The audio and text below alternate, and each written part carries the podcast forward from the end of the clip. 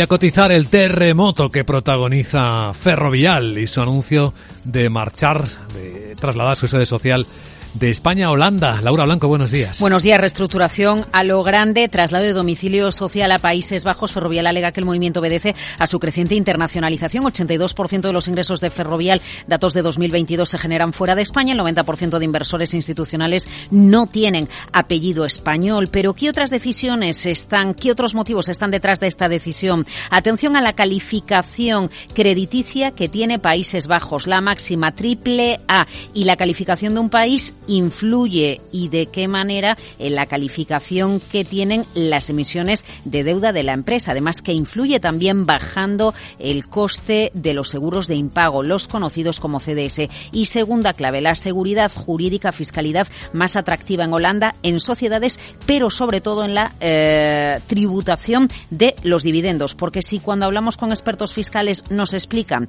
nos aclaran que el impuesto de sociedades en Países Bajos 25,8%, en España el 25%, señalan que la clave y lo que es diferente en Holanda es que no tributan los dividendos que reparten las filiales en el extranjero. En España eh, eh, se tributa ese dividendo y trasladar la sede social a Holanda supone ahorrar muchos ceros. Ahora la pregunta es, ¿podría haber más empresas en España que trasladaran su domicilio social a Holanda alegando que la mayor parte de sus ingresos proceden fuera de España? No lo van a hacer pero os dejo algunos datos. Para ACS España solo es el 9%, para Telefónica España solo es el 27%, para Inditex España solo es el 14% o para los bancos. En el caso de BBVA, España solo es el 23%. En el caso de ACS o de Inditex, curioso, generan fuera de España más todavía de los ingresos que genera la propia ferroviaria. Así que la pregunta queda sobradamente puesta en el aire.